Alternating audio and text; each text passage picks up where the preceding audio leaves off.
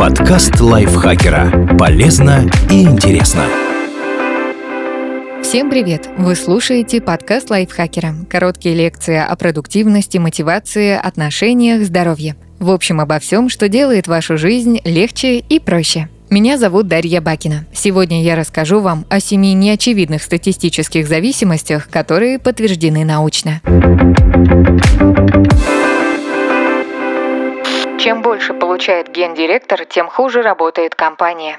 Статистики из университета Юты утверждают, когда SEO увеличивают зарплату, в следующие три года экономические показатели его компании ухудшаются. Были собраны данные полутора тысяч крупных американских компаний, и везде эта зависимость соблюдалась. Позже исследование перепроверили специалисты транснациональной аналитической корпорации MSCI и подтвердили результаты. По их подсчетам, каждые 100 долларов, которые инвестируют в компании с самыми высокооплачиваемыми руководителями, дают в среднем до 265 долларов за 10 лет. Та же сумма, вложенная в фирмы самыми низкооплачиваемыми директорами, вырастает до 367 долларов. Если не верите, посмотрите, как обстоят дела у тех же Amazon или Disney. Зарплаты SEO там заоблачные, а акции как падали, так и падают. Причины этого непонятны. Возможно, руководители с внушительными финансовыми аппетитами менее склонны заниматься делами и проводят больше времени, плавая на усыпанных бриллиантами яхтах и купаясь в бассейнах с черной икрой, пока компания живет своей жизнью. Но этого аналитики не уточнили.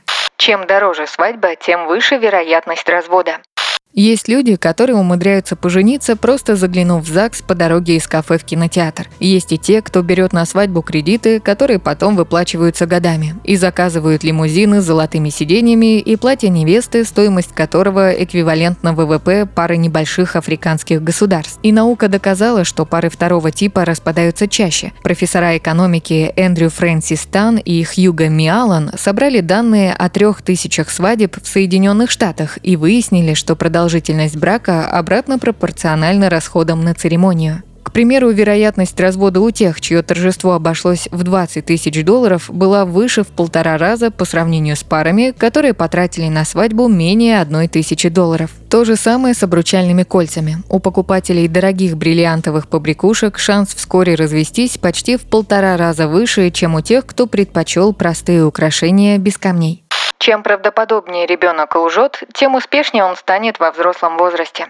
Казалось бы, лгать нехорошо. И уж тем более плохо, когда маленькие дети врут своим родителям. Но ученые обнаружили, что малыши, которые в детстве изобретательно обманывают, во взрослой жизни склонны добиваться успеха. А те, кто делает это мало и неуверенно, особыми достижениями не отличаются. По статистике, кстати, до 90% четырехлеток уже хоть раз пробовали обманывать родителей, а к 12-летнему возрасту лгать начинают уже практически все дети, независимо от религиозных воззрений или воспитания. Разница в том, насколько хорошо у них это получается. Оказывается, за способность обманывать отвечают области мозга, которые также используются для логических рассуждений и мышления высшего порядка. Так что, если ваш отпрыск вам соврал и вы раскусили обман, не наказывайте его, а скажите, что чтобы в следующий раз старался лучше.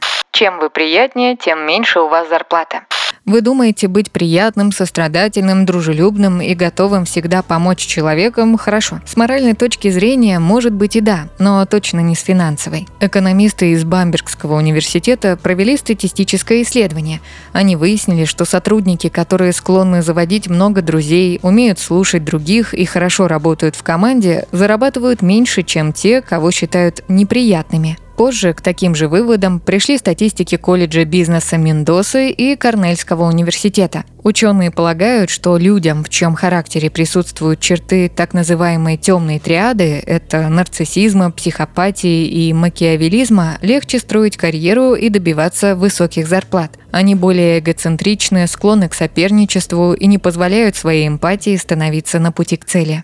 Чем больше вы хотите в туалет, тем меньше верите в свободу человеческой воли. Верите ли вы в возможность самостоятельно контролировать свою жизнь?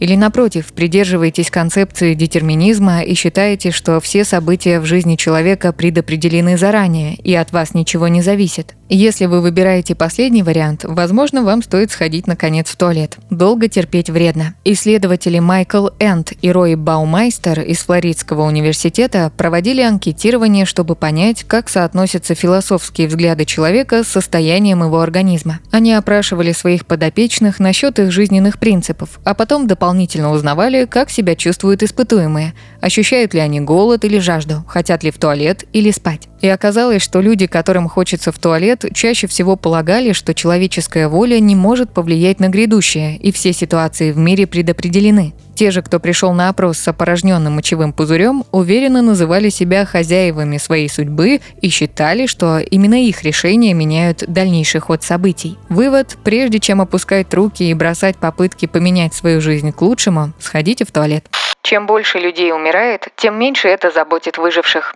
Иосифу Сталину приписывают афоризм «Смерть одного человека – трагедия, смерть миллионов – статистика». На самом деле он такого не говорил. Фраза принадлежит немецкому журналисту Курту Тухольскому. Она была напечатана в 1925 году в газете «Восыше Цайтун». Но в любом случае, это выражение вполне отражает реальное устройство нашего мира. Психологи Пол Слович и Даниэль Вестфьяль описали феномен, который они назвали «психологическое онемение». Ученые утверждают, что человеческий разум не способен воспринимать большие числа при передаче эмоций. Поэтому, когда мы слышим, что умер один человек или несколько, то искренне расстраиваемся. А вот гибель большого количества людей не заставляет нас грустить. Поэтому уход из жизни звезд и знаменитостей вызывает у публики больше сочувствия, чем смерти миллионов от войны и эпидемий. Человек просто не способен представлять такие большие числа. Еще одна группа исследователей Швеции решила проверить данные Словича. Ученые показывали участникам эксперимента фотографии одного или двух больных детей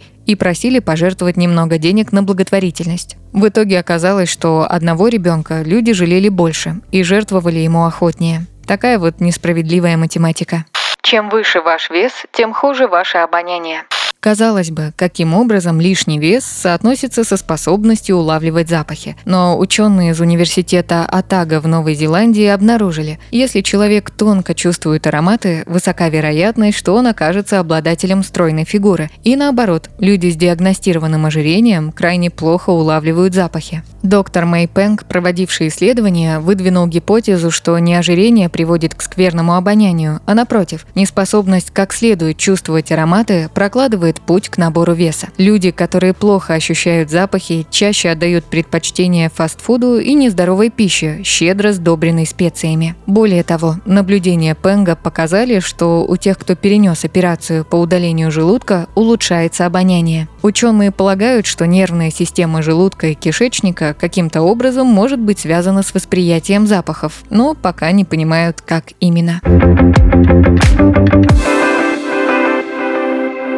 Спасибо Дмитрию Сашко за этот текст. Подписывайтесь на подкаст Лайфхакера на всех платформах, чтобы не пропустить новые эпизоды. Ставьте ему лайки и звездочки. Это помогает узнать о нас новым слушателям. А еще включайте наш подкаст «Пульверизатор науки». В нем мы разбираемся в непростых научных темах вместе с экспертами. На этом я с вами прощаюсь. Пока. Подкаст Лайфхакера. Полезно и интересно.